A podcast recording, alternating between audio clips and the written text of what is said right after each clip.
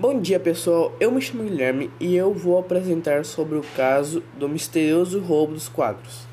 Na noite do dia 20 de dezembro de 2007 ocorreu o roubo dos quadros de Cândido Portinari e de Pablo Picasso. No dia seguinte do roubo dos quadros, a cena do crime logo foi toda enfaixada para que nenhuma pessoa que não fosse da polícia passasse.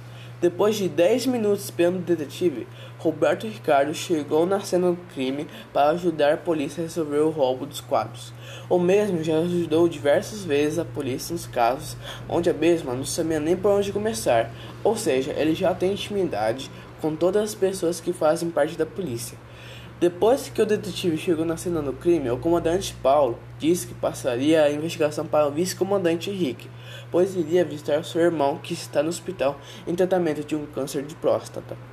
Depois de entrar na cena do crime, ele percebeu que um dos assaltantes tinha pichado a parede com spray, um rosto sorrindo de vermelho, que é específica de uma quadrilha de São Paulo, chamado Os Tiras, deixando essa marca nos seus roubos.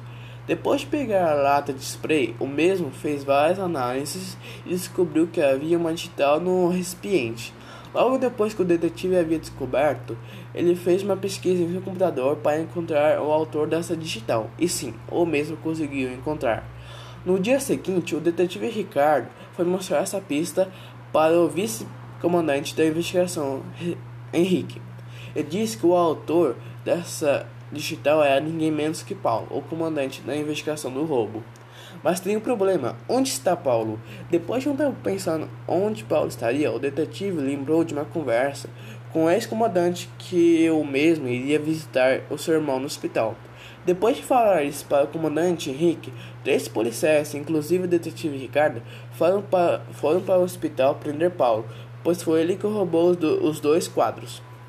Chegando lá, o mesmo estava sentado na sala onde seu irmão estava se recuperando de uma cirurgia, mas não houve outra alternativa para Paulo. O mesmo estava preso pelo roubo dos quadros do museu. Ele pegou uma pena de 25 anos de cadeia e vai passar um bom tempo atrás das grades e sim ver o seu irmão, pois o mesmo não conseguiu se recuperar da cirurgia feita e acabou falecendo. Obrigado pela atenção.